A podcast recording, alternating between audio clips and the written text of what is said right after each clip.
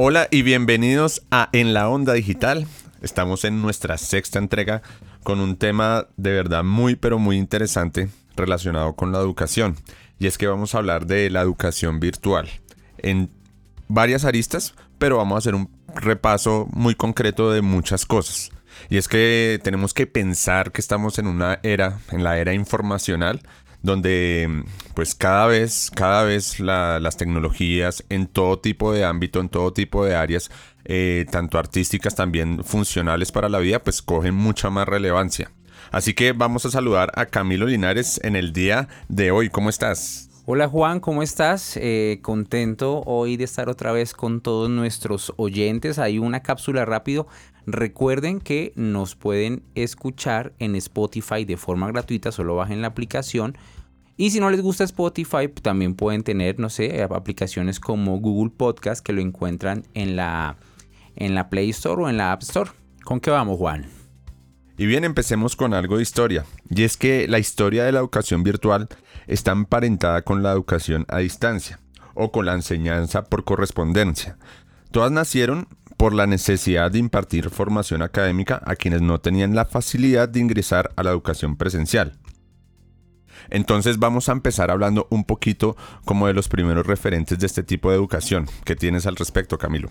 Eh, bueno, el primer referente que se conoce eh, fue en el año de 1728 donde en Estados Unidos el señor Caleb Phillips eh, puso un anuncio en el periódico donde eh, anunciaba pues sus clases de taquigrafía.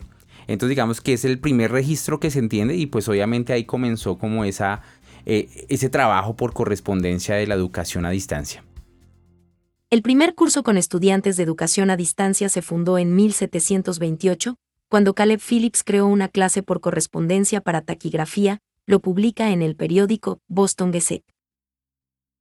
La publicación de Caleb Phillips decía textualmente, Toda persona de la región, deseosa de aprender este arte, puede recibir en su casa varias lecciones semanalmente y ser perfectamente instruida, como las personas que viven en Boston. Es correcto. Y pensemos también que en el siglo XX se aprovecharon eh, de las invenciones de nuevas tecnologías para obtener más beneficios en la educación a distancia que venimos hablando, ¿verdad?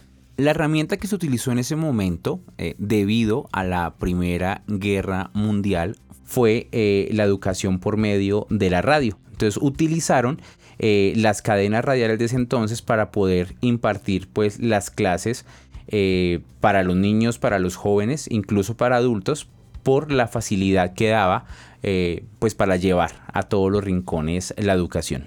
Es correcto, Camilo. Eh, estos cursos sirvieron para educar tanto a los niños de, tiempos de guerra, además la Primera Guerra Mundial, que, tenía tantas, tantas vicisitudes y estaban tantas tantas naciones europeas involucradas en esta guerra, pero aún así pues seguía con este tipo de, funcionamiento relacionado con la educación para incluso también hacer educación eh, universitaria. Pero avancemos un poquito porque tenemos que hablar de algo, de un suceso muy importante y es que con la llegada al Internet sea un gran paso a consolidar el contexto virtual en la educación. Sí, digamos que con la creación, por ejemplo, del correo electrónico se cimentó por decirlo así, las bases que hoy caracterizan, digamos, la educación en línea. Eh, el Internet también en la década, digamos, de los 90, eh, muchos maestros a nivel mundial empezaron a, embarcarse en la creación de sitios web eh, donde diseñaban cursos para complementar sus clases. Y acá hay algo importante porque según un estudio realizado por el Departamento de Educación de los Estados Unidos, en el año del 2008 se evidenció que durante este año académico, digamos 2006-2007, alrededor del 60% de las escuelas públicas y privadas postsecundarias ofrecieron algunos cursos de educación a distancia. A su vez, eh, el Consejo de Europa también aprobó una declaración que respalda, digamos, el potencial del aprendizaje virtual para impulsar algo muy importante que era la igualdad y las mejoras educativas en toda la Unión Europea. Es correcto, y ya ha terminado el siglo XX, ya entrando al siglo XXI, pues la educación en línea viene en un constante crecimiento eh, vertiginoso incluso, eh, creciendo rápidamente gracias pues a todos los, las grandes, los grandes avances tecnológicos que hemos tenido hasta el día de hoy. Eh, en esta última década ha crecido tanto que pues prácticamente todas las universidades tienen sus programas también virtuales del mundo, no solamente Colombia, sino del mundo desde hace bastante tiempo y cada vez se consolida mucho más esta herramienta como una un, un, deber ser de las universidades para impartir también sus clases, tanto presenciales como no presenciales. Además que esos cursos en línea, masivos y abiertos, tuvieron, digamos, la idea de ofrecer conocimiento y educación en línea al alcance de cualquier persona que tuviera un computador y acceso a Internet. ¿Sí? A la par, por ejemplo, surgieron la revolución digital y la descentralización del conocimiento, que pasa, digamos, de, de que ya no solamente las universidades o la academia como tal formada podía impartir eh, conocimientos, sino también diferentes eh, aplicaciones y páginas web podían descentralizar esta parte de, formación. Por supuesto, entonces la funcionalidad mejorada gracias al Internet pues hizo que se potenciaran muchas herramientas en la educación que antes solamente con la educación presencial no se tenía. Eh, asimismo, pues los maestros hallaron en la web una alternativa para la enseñanza. Eh, comenzaron, por ejemplo, las videoconferencias, los cursos interactivos, eh, y se consolidaron, por ejemplo, conceptos importantes como lo que es el e-learning, que es el aprendizaje electrónico, y el b-learning, que es el, aprendizaje semipresencial. semipresencial, que es lo que incluso muchas personas que estamos estudiando ahorita tenemos cualquier tipo de curso, pues totalmente relacionados con este tipo de, de, conceptos. Bueno, Juan, ahora vamos a devolvernos otra vez en nuestra máquina del tiempo y vamos a hablar sobre Latinoamérica, ya que eh, la educación en línea en Latinoamérica ha tenido un crecimiento exponencial, principalmente en países eh, como Colombia, como Chile, como Uruguay, como México y Brasil. Y aquí volvemos a hablar sobre la radio porque en Colombia pasó algo muy, muy importante y es que eh, en el año 1947 el padre José Joaquín Salcedo se convirtió a través de los años en el más importante exponente de la educación virtual con la creación de la radio sutatensa que el pilar fundamental era llevar la educación a todos los rincones eh, rurales de Colombia con una acogida grandísima y formaron a miles de personas de todos esos cascos eh, no urbanos sino rurales para pues para acceder de una forma eh, significativa a la educación. Radio Sutatensa fue una revolución cultural en el campo colombiano que estuvo al aire entre el año 1947 a 1994, orientada a impulsar el desarrollo de los campesinos del país. Su gestora fue Acción Cultural Popular, ACPO, entidad de origen católico cuyo interés fue disminuir las abismales distancias entre la calidad de vida rural y la urbana a través de la educación. Su sistema de acción combinó tecnologías de comunicación con un modelo de educación fundamental integral promoviendo campañas para generar cambios sociales en el campo. La revolución cultural y educativa de Radio Sutatensa permitió acceder a la educación a más de 8 millones de campesinos colombianos siendo pioneros eh, y además referentes para muchos países a nivel Latinoamérica, ya que acogieron esa propuesta de educación por medio de la radio y la aplicaron en sus países. Claro, este tipo de modalidad que fue evolucionando también de la para la tecnología, pues dio muchas herramientas, pero también dependía mucho de la forma como se usara, como la calidad. Y Radio Sutatensa, pues es un gran exponente de, este tipo de enseñanza. Ahora me quisiera detener un poco, Camilo, en, la cuestión de la, del concepto de la educación virtual. Digamos, ¿qué implica la educación virtual para, muchas dimensiones? Y es que tenemos para empezar, que separar un poquito como las eras que, hemos vivido, las últimas tres eras. Podemos hablar de la era agrícola, en la época del feudalismo, donde pues todo, todo giraba alrededor a este tipo de, de actividad. Después con la industrialización, pero estamos ahorita en la, en la era informacional. Y en la era informacional, pues todo es gracias a la globalización, a, las, a la conectividad y todas las, las, subjetividades se crean a partir pues, de este tipo de, intereses. Entonces, podemos afirmar precisamente que la educación, por ejemplo, virtual, está totalmente conectada con, con, el desarrollo informacional que estamos viviendo poco a poco. Asimismo, no sé si tú ¿cómo lo creerías? Si, la educación virtual es una metodología o una modalidad. Pues Juan, yo creería que puede ser una modalidad y puede ser una metodología. Cuando hablamos que es una modalidad, estamos hablando de que es la nueva forma con la cual muchas personas se pueden formar en cualquier ámbito del conocimiento. Ahora, si hablamos de modalidad, yo creo que nos lleva a hablar, por ejemplo, de la pandemia, ya que muchas instituciones educativas les ha tocado migrar todo su currículo escolar hacia la parte virtual. Ahora, ya hablando sobre los beneficios que tiene la educación tradicional, podemos hablar sobre las certificaciones o también llamados títulos.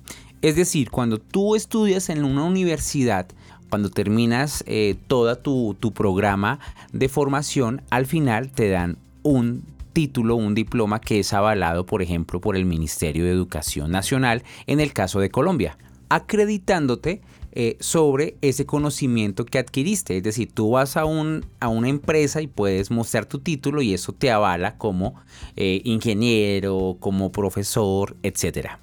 Ahora, si lo comparamos con la modalidad virtual u online, tenemos un problema grande y es que estas plataformas te pueden certificar, pero ya que una empresa o que una institución te avale ese, ese certificado pues es muy complicado. Entonces tú puedes tener el conocimiento, pero no hay un soporte legal, si lo podríamos llamar así, que te certifique con esos conocimientos o con esas competencias.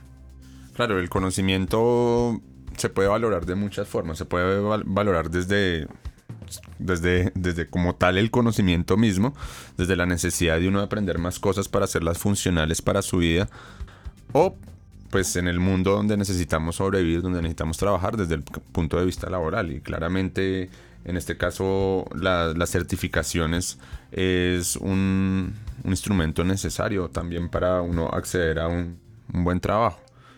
Sin embargo, aquí hay que hablar que eh, uno diría, bueno, si no tengo yo un sustento, por decirlo así, académico, formal, por qué han tenido tanto auge esas plataformas. Y básicamente es porque eh, la educación pues ha, tenido un cambio, ¿no? Las personas muchas veces eh, iban a hacer una carrera, tomaban todo un pensum largo donde veían materias incluso que no, que no les servía para nada esas materias llamadas de relleno y demás.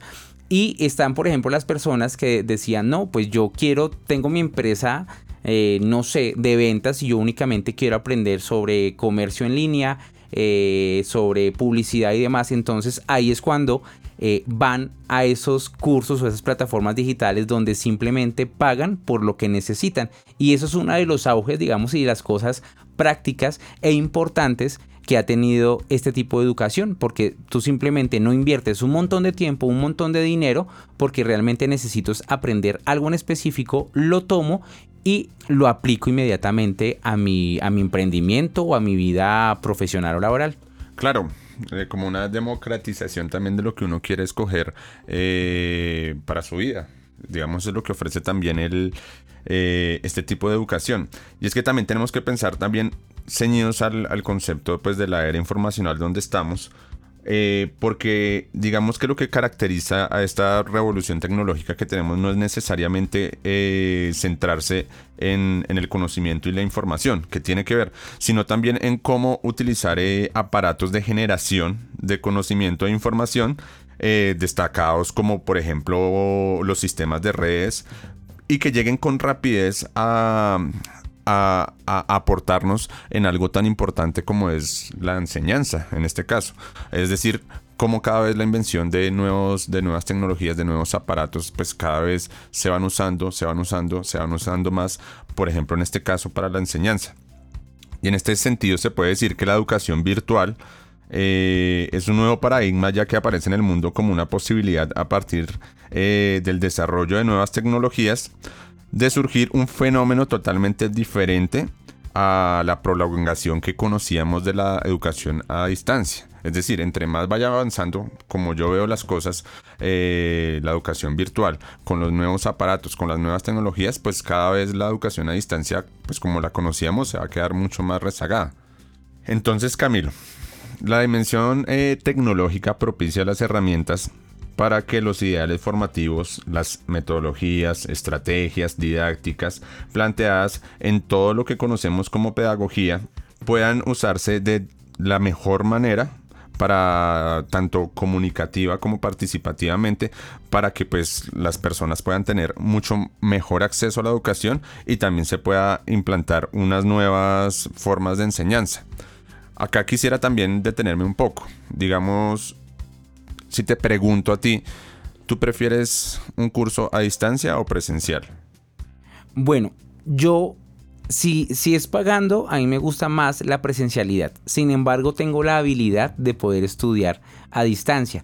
Y acá hay que ver algo muy importante y es que no todas las personas, por ejemplo, muchas personas se han escrito a, cursos, digamos, online o a carreras a distancia y han desertado porque no tienen la, no sé si llamarlo la responsabilidad o el criterio de decirlo, no, me toca estar ahí pendiente y eso son como, como no tengo yo que cumplir un horario y demás, entonces terminan perdiéndole y terminan retirándose porque no tienen como esa constancia. Entonces yo podría tener, si yo puedo em, escoger entre presencialidad o distancia, prefiero la presencialidad, sin embargo podría eh, trabajar, digamos, a distancia y me he formado en muchos aspectos de forma eh, online. Entonces, digamos que, que ambas, yo creo que es un 50-50, Juan. Sí, es un equilibrio porque también estamos hablando de la educación y la educación tampoco puede pensarse de una forma tan esquemática, porque igual estamos acostumbrados a que sea así. Y la parte de la sensibilidad en la educación es muy importante, es decir, la parte de descubrir precisamente eso que es cada persona, que es bueno esa persona, que lo hace sentirse como un sujeto en, una, en una sociedad y a partir de eso pues impartirle conocimiento. Eso desde el lado de un profesor. O sea, también hay que verlo desde el lado de, de, de los profesores, ya que pues ellos tienen que también saber cómo, cómo, cómo implantar una buena enseñanza a partir también de las nuevas herramientas tecnológicas que da.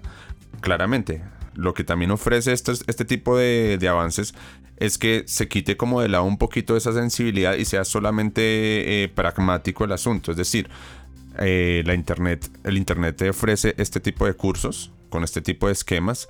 Si tú estás interesado, tú lo tomas. Pero igual es algo muy, muy, muy autodidacta porque tampoco es que te van a, a, presionar, tampoco es que te van a exigir, tampoco es que van a estar pendientes también de tu proceso, de ver tus errores, sino hay unos esquemas ya definidos desde la misma plataforma, entonces no puede como evaluar como esa, esa sensibilidad y ese proceso que tú llevas con el aprendizaje. Entonces, en ese sentido yo creo que también es, debe ser un 50 y 50. Exacto, y también hay que ver, por ejemplo, ahorita con lo de la pandemia, eh, digamos, la educación eh, inicial, que es primaria, bachillerato acá en Colombia, secundaria, eh, también tuvo un reto grande porque, claro, todo el pensum estaba diseñado para verlo de forma presencial. Entonces ahora le tocó ese pensum adaptarlo a la educación remota. Pero ahí viene todas eh, las dificultades que han tenido porque claro, digamos que si vemos las universidades que tenían ya programas a distancia o plataformas de educación online ya estaban diseñados, tenían una plataforma diseñada que soportara la cantidad de estudiantes, los profesores tenían capacitación y demás. Entonces ya había todo un formato eh, tecnológico eh, para impartir, digamos, ese conocimiento.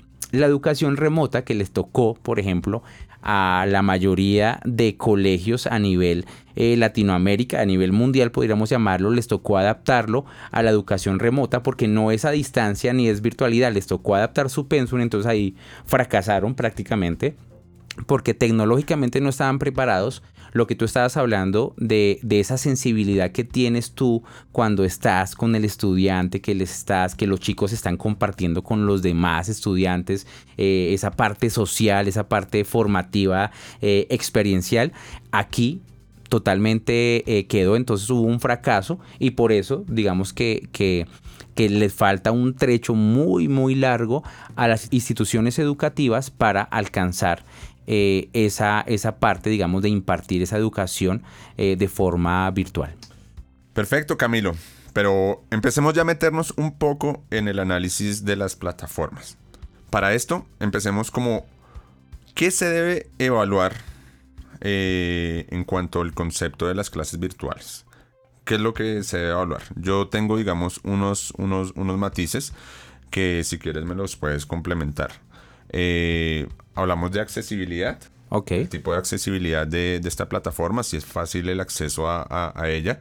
Eh, podemos también hablar del resumen del curso de introducción. Digamos, nosotros llegamos a una página y necesitamos también algo que nos guíe qué es lo que vamos, qué es lo que vamos a ver. No solamente el tema principal, sino cómo, cómo lo van a tratar, cómo va a tratar este curso, este tipo de, de, de actividades. El mismo diseño, entonces, los contenidos, las tareas y las actividades. Eh, qué tipo de tecnologías y herramientas usa. Si, se, usa eh, pues, eh, videos, si usa eh, también foros, si usa herramientas también de, de, participación de, que tienen ahorita las, las, las plataformas virtuales. Y finalmente la evaluación del curso, cómo se evalúa y cómo se va y cómo se va también lo que tú decías si se va a certificar o no y si se va a certificar pues qué debe hacer uno. Y otra cosita muy importante que se me había pasado es la eh, comunicación interacción. ¿Qué tanta comunicación uno tiene, digamos, con los que imparten este curso? Si es nula o no es nula. Bueno, ah, y acá te falta algo muy importante que son los costos. Ah, por supuesto, los costos. Exacto. ¿Qué pago yo y qué beneficios tengo a diferencia de escoger una u otra plataforma? Ya acá debemos detenernos también en algo muy importante. Eh, la cuestión del costo, como lo dijo Camilo, es 100% relevante porque hay muchos cursos que se hacen pensando, eh, pensándose gratuitamente y lo que cobran es el certificado pero son muy distintos estos cursos, como por ejemplo a, los, a la educación virtual universitaria donde quizás hay unos tipos de dinámicas mucho más complementarias eh, a la de un curso virtual gratuito. Entonces hay que tener estas dos cosas muy claras para coger los ítems que acabamos de, de mencionar y poder hacer una evaluación de, los, de las plataformas. Sí, yo creo que acá nos vamos a centrar para todos nuestros oyentes en las plataformas, digamos, que ofrecen ese tipo de, formación no formal y vamos a, a, dejar ahí de lado las universidades porque obviamente ya es otro, otro, otro cuento totalmente diferente y pues son ya, digamos, la parte de toda la educación formal. Perfecto. Entonces empecemos hablando de accesibilidad. ¿Qué esperas tú, Camilo, en relación con, la, con el acceso a las plataformas cuando miras un curso online? Bueno, uno que sea amigable, ¿cierto? Que sea intuitiva, es muy importante, y que esté diseñado para todos los dispositivos. Es decir, que si yo eh, voy a tomar mi curso en mi computador, lo pueda ver muy bien, pueda acceder muy bien, que si lo tengo me toca verlo en el celular, también esté diseñado para, para este eh, aparato tecnológico o tablet. Es decir, eso es como lo más importante. La rapidez también, porque hay plataformas, por ejemplo, que en diseño son muy bonitas, son intuitivas, pero la cantidad de personas que están al mismo tiempo eh, eh, digamos, tomando ese curso, hacen que las plataformas sean lentas. Entonces, digamos que la experiencia de usuario no es la mejor. Eso es lo, lo primordial y también es de, de, estar muy enganchado, no solamente pensándolo particularmente, sino socialmente, porque este tipo de herramientas lo que hacen es un poquito de llegar, que la educación llegue a más sectores que pues por ejemplo, en Colombia, ¿cuántos sectores no hay donde no llega, eh, donde acceder a una, a una, a una infraestructura de, educación es totalmente difícil y quizás estas herramientas sean las únicas que tienen eh, un montón de jóvenes y niños para poder eh, acceder a algún tipo de conocimiento y también un conocimiento que ellos mismos puedan escoger. Entonces, en este sentido, la accesibilidad es un factor primordial.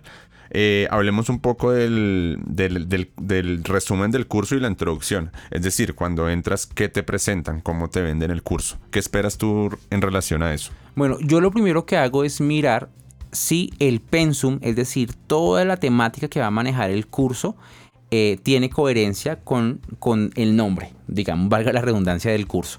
Y lo desgloso. Ah, bueno, van a trabajar, por ejemplo, si voy a trabajar video o animación, entonces qué programa va a ser, cómo van a ser los cursos y si esa, eh, como ese paso a paso o ese pensum está muy bien estructurado y si me va a dar las bases para lo que necesito. Ahí, por ejemplo, ya está la posibilidad de uno comparar con todas las plataformas que hay en el mercado y decir, como digamos que ofrecen casi los mismos cursos, pues impartidos por otros docentes y demás, pero mirar cuál es el pensum que más se me acerca al, a mis necesidades. Y la necesidad es particular, porque yo quisiera tener un curso, por ejemplo, de, de cocina, que no sé mucho de, de, este ámbito, pero me, gusta, me gustaría mucho aprender, pero claramente si accedo a un curso de cocina necesito que sea básico.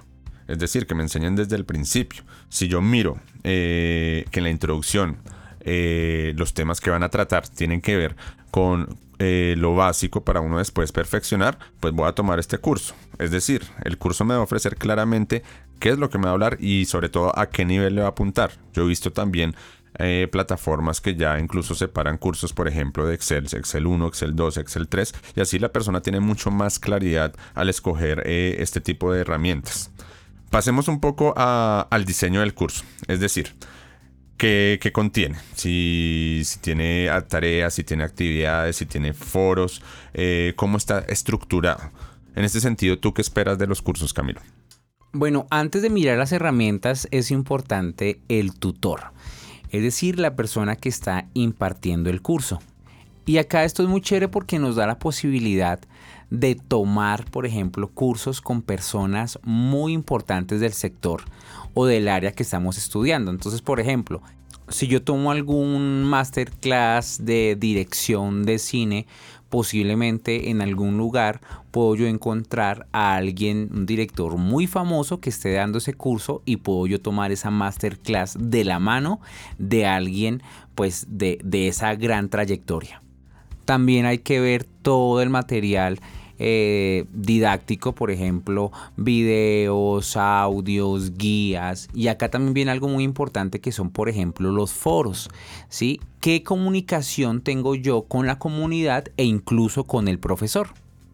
Sí, está totalmente relacionado con la comunicación y con la interacción del curso que hay unas como antes mencionábamos como son tan tan específicas y tan esquematizadas tan pragmáticas como bueno les vamos a enseñar esto pero pues usted verá no hay ningún tipo de comunicación ni de retroalimentación pero pues esto es lo que le podemos ofrecer también depende mucho de la, de la necesidad del usuario claramente pero digamos una educación eh, completa por supuesto que tiene que valerse de una de una comunicación e interacción muy buena con el estudiante para que sea también eh, la educación sea pues integral, no solamente sea algo como que te voy a enseñar a hacer esto y que te lo aprendas de memoria y ya. Ahí yo creo que es como el, el, abismo grande que tiene, o, la falla grande, mejor, eh, que tienen las plataformas, porque no hay un acompañamiento. Es decir, digamos que tú no tienes un tutor ahí todo el tiempo que donde tú le puedas preguntar, sino te vas a los foros y los foros, digamos que son muy generales, pero no hay, una no hay un acompañamiento persona a persona de tutor a estudiante donde tú puedas. Y muchas veces en muchas plataformas terminas tú preguntándole a un bot, a un contestador virtual donde te manda un montón de cosas, pero no te da la respuesta que realmente necesitas. Entonces digamos que hay que tener ahí muy claro que en esas plataformas ese acompañamiento sí termina siendo muy escaso. Pero yo creería que, que en pocos años vamos a ver como ese cambio porque la gente lo está pidiendo y la gente se está interesando más por ese tipo de formación, entonces lo van a tener que incorporar. No, claro, por supuesto estamos también de la mano de la, de la evolución tecnológica y también de la era informacional donde todo es inmediatez y todo es, bueno, hay estos problemas, como, la tecnología nos ayuda también a, a, tapar como este tipo de falencias, pero pues la tecnología también depende de la parte humana. Tenemos que pensar también en eso que nos ofrece la, la, la educación virtual, porque si nosotros quisiéramos un tutor, pues también tenemos debemos tener claro que eso pues tiene un valor claramente y por eso también muchas mucha, muchos cursos pues omiten eso porque eso generaría valores extra y por eso uno tendría que pagar más. Eh, asimismo pues los que, los que se valen pues digamos de un acompañamiento pues es la educación eh, formal universitaria, claramente. Ahora, hay que hacer una claridad y es que no todas las plataformas tienen esa falencia en ese acompañamiento eh, personal eh, del estudiante.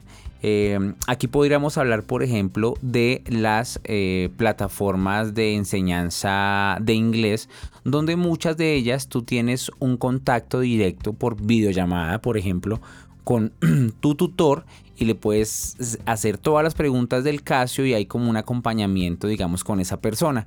Porque lo que más nos hace falta eh, a nosotros que nos formamos tradicionalmente es esa parte humana que nos guíe en nuestro proceso de aprendizaje. Es verdad, y, como terminando este asunto de la comunicación y la interacción y de y del, del diseño del curso también podemos hablar un poco de la evaluación del mismo.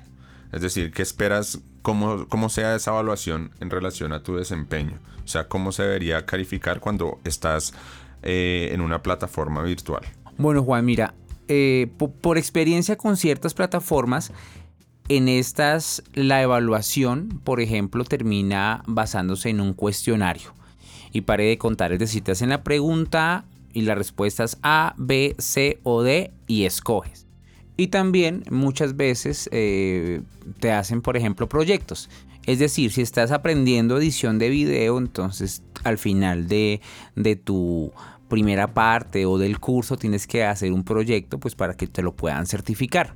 Pero acá viene, por ejemplo, lo más o lo que más nos hace falta y es que la retroalimentación de nuestro resultado no es la mejor. Es decir, tu respuesta fue tanto y pare de contar, pero no está ese factor humano que te dice, mira, eh, fallaste en esto y puedes hacer esto y puedes hacer esto, que si lo encontramos en muchas ocasiones, bueno, no en todas, en la educación tradicional. Y todas estas cosas pues tienen que ir de la mano también eh, con la realidad también de, de las sociedades porque por supuesto que se debe mejorar el asunto del acompañamiento del rol del maestro que es acá es muy importante el rol del maestro entendido como eh, la parte sensible de identificar, eh, de ayudar al, al, estudiante a mejorar con ese tipo de cosas que una computadora o un programa no puede, no puede, no puede captar.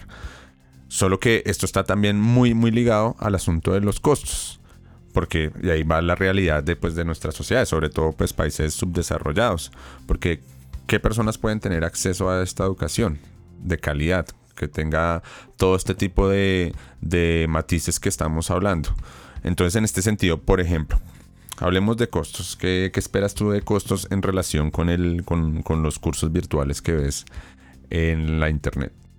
Bueno, Juan, antes de mirar los costos, pues miro primero el pensum, ¿sí? Eh, miro qué tan nutrido está, lo comparo con otras plataformas. Eh, segundo, miro quién es el tutor, quién va a ser el profesor eh, mejor, qué experiencia tiene, qué tan grande e importante es. Y luego, si miro la parte de los costos. también hay que ver algo muy importante y es que muchas personas en su formación buscan un certificado. Y hay que mirar si el certificado me lo dan o cuánto hay que pagar de más para tener mi curso certificado. Y acá viene la brecha que hablábamos hace un rato. Y es que en muchas empresas eh, esos filtros para contratación se basan básicamente en tu eh, certificado o en tu diploma universitario.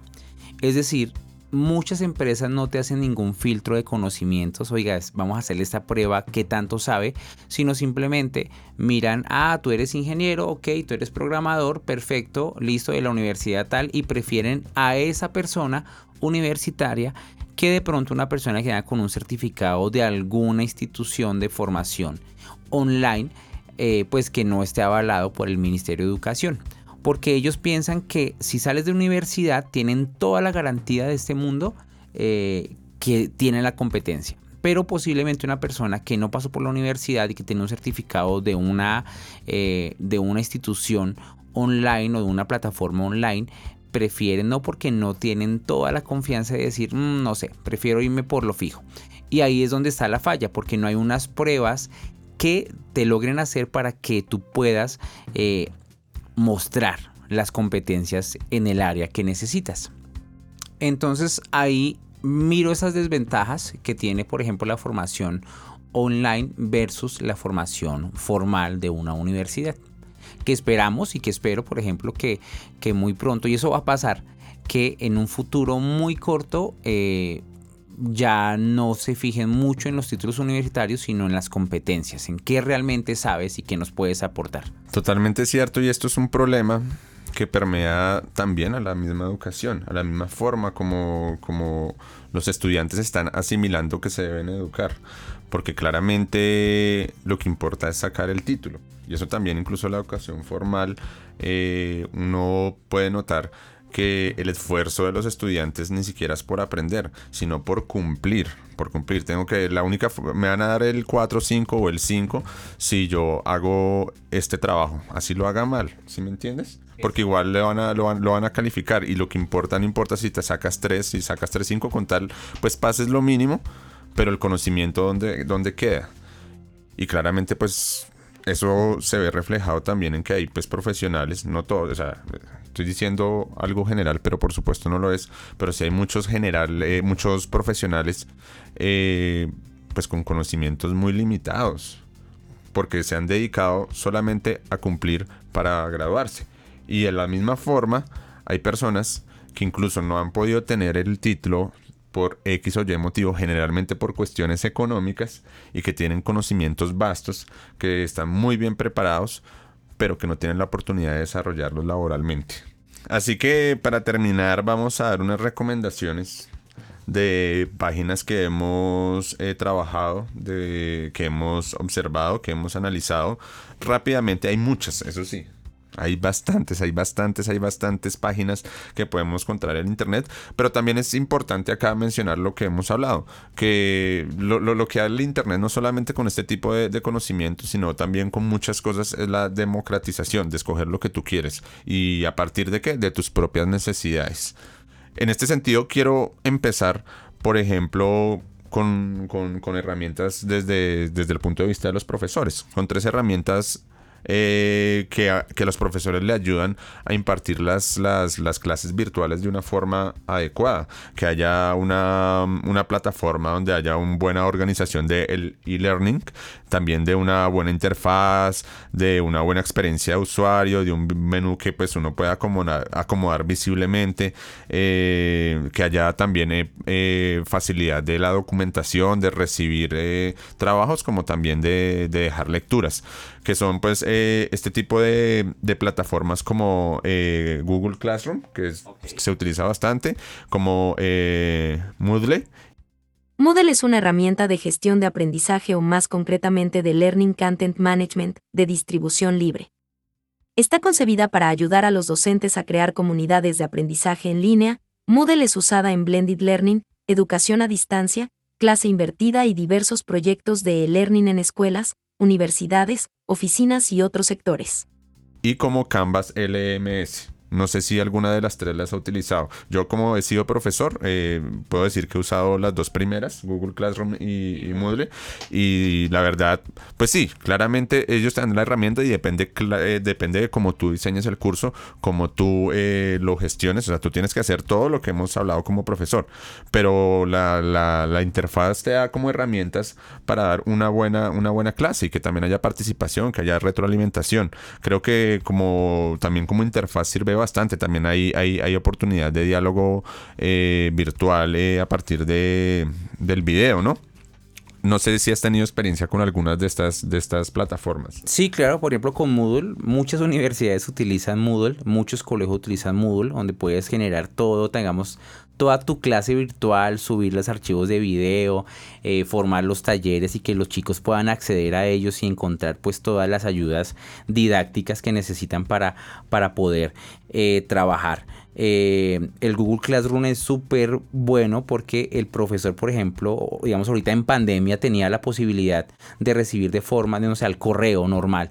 Y entonces tenía un montón de correos y se volvían locos. Con Classroom le permite, por ejemplo, seccionar por cursos y te llega a las carpetas de cada curso y sabes quién te envió el trabajo, quién no te envió, entonces tienes mucho más organizado, entonces es súper, súper bueno. Pero bueno, ya empecemos a hablar también ya de las, de, de esas grandes plataformas que hay que ofrecen muchos cursos y que tienen como un balance en todos los ítems que hemos hablado. Así que si quieres empezar, Camilo, ¿Cuál recomendación tienes? Bueno, aquí hay que mirar también, eh, vamos a comenzar con lo que ofrecen las universidades de forma gratuita, con los famosos MOOC. M-O-O-C, que son cursos en línea masivos y abiertos, eh, que son, digamos, básicamente una modalidad de aprendizaje en línea que está teniendo, digamos, un auge muy grande a nivel mundial y está dirigido, digamos, a un número ilimitado de participantes a través de Internet. Y lo chévere es que lo imparten a, eh, universidades constituidas como tal en todos los países. Entonces, esos son, comencemos con ellos. Los cursos en línea masivos y abiertos o MOOC acrónimo en inglés de Massive Open Online Course, son una modalidad de aprendizaje en línea que está teniendo auge a nivel mundial. Dirigidos a un número ilimitado de participantes a través de Internet, según el principio de educación abierta, masiva y gratis.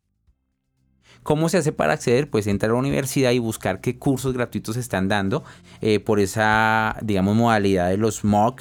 Y, pues bueno, ahí estamos. Eh, eh, comenzando con eso. ¿Algunas universidades colombianas que tengas en mente que hagan? Este Muchísimas. La Javeriana tiene MOOC, eh, los Andes tiene MOOC y así, digamos que eh, partiendo de ahí.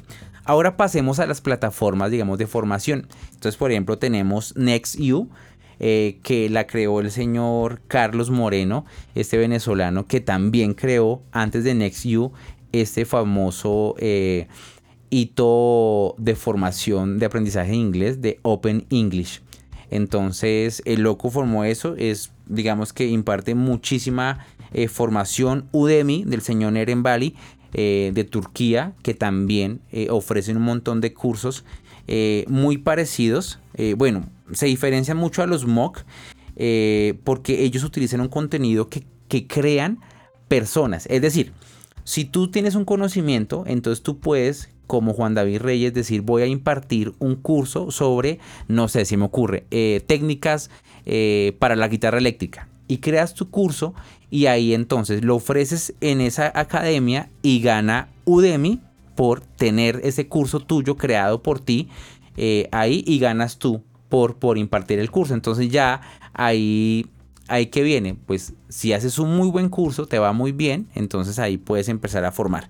Eso es como funciona Udemy y muchos, por ejemplo, Doméstica también trabaja de esa manera, eh, imparten eso. Y acá viene también otra plataforma súper interesante que es Platzi, que es una plataforma que tiene una cantidad de oferta académica y además algo muy chévere es que uno de los fundadores eh, es un colombiano que ha hecho como esa carrera de transformación educativa eh, en esas plataformas. Y eh, voy a hablar también para niños, para de pronto los que son papás y necesitan plataformas donde los chicos aprendan eh, de forma, hay unas de forma gratuita y otras de pago, voy a hablar de únicamente de dos, de tres, bueno, tenemos una ñapita, Duolingo, ¿has escuchado Duolingo, Juan? claro, lo uso bastante. Duolingo es fabuloso porque es gratuito, y, tú vas paso a paso en la formación de inglés, y no solamente inglés, muchos idiomas están ahí eh, y está muy enfocado para los niños porque la interfaz es bonita y los chicos, digamos, aprenden. Obviamente, si quieres aprender eh, a, tener muy buenas bases en esa plataforma, pues hay que ser constante, pero es muy buena. Acá voy a hablar una que utilizo eh, para mi hijo y es muy chévere, se llama SmartTic, es de unos españoles y tiene una plataforma de enseñanza de matemáticas y de español con una metodología súper buena, súper interesante. Ahí los invito para que eh, la, estudien, eh, donde van a enseñar matemáticas y español de una forma totalmente diferente. Digamos, y matemáticas más que es el coco para muchos niños, ahí la enseñan de una forma maravillosa. Smartic, ahí el único es que ese sí es pago. Puedes pagar mensual, trimestral, anual te vas a ahorrar, obviamente, si coges un paquete de muchos meses, pues te ahorras un dinero, eh, pero es súper chévere. Y también está Luca, eh, que es una plataforma también donde puedes ver incluso hasta ciencias, también es para formación. Entonces, eso, de plataformas enfocadas para educación para los niños, para complementar la educación que tienen en el colegio, son fabulosas. Eh, yo quisiera terminar con dos recomendaciones enfocadas más en la parte laboral. Eh, que son eh, aprendergratis.es, una página española que tiene más de 2.000 cursos en diferentes áreas agropecuarias, tecnológicas, de comercio, enfocadas en el, en el punto de vista laboral. Eh, donde pues eh, si, tú te metes pues aparece también una ruta de aprendizaje clara, eh, las dimensiones a lo que se va enfocado, pero siempre desde el punto de vista laboral. Así como capacítate para el empleo.org, que es una página eh, de la fundación de Carlos Slim, pero es bastante completa. Creo que es de las que más he visto que han recomendado, no, solamente, eh, no, solamente lo hago yo, sino lo han recomendado muchísimas personas que están acá eh, en el mundo de, la internet pendientes de este tipo de plataformas, eh, donde pues también hay unas rutas muy claras y hay una diversidad de, campos, sí, pensado en el, en el campo laboral, pero una diversidad de campos específicos.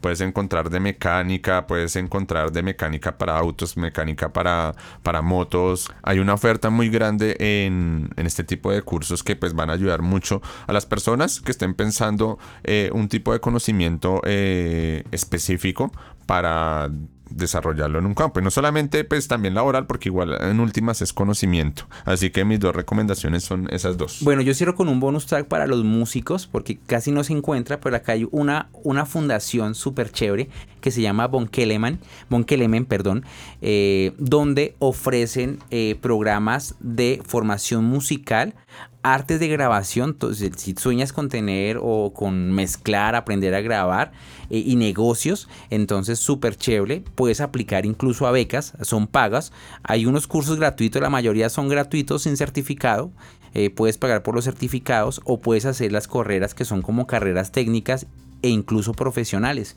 Entonces, súper chévere, súper completa. Entonces, eh, Kelemen, súper recomendada. ¿Listo, Juan? Hemos bueno, terminado. Yo creo que acá llegamos también como un, telescopio que hicimos por, por el asunto de la educación virtual.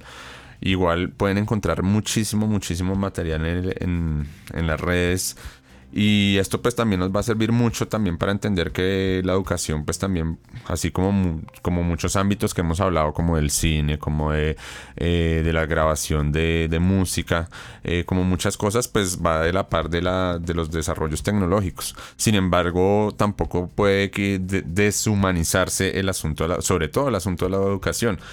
Eh, pero así ustedes pueden tener pues bases concretas para escoger el curso que ustedes mismos deseen, que ustedes quieran aportar para su vida y también que puedan evaluar cómo hacer un, un, buen desarrollo del aprendizaje que ustedes quieren llegar a partir de lo que ofrecen las diferentes plataformas. Listo Juan, bueno a todos nuestros oyentes, muchísimas gracias por escucharnos. Un saludo muy especial a todas las personas que en Colombia nos siguen, en Estados Unidos.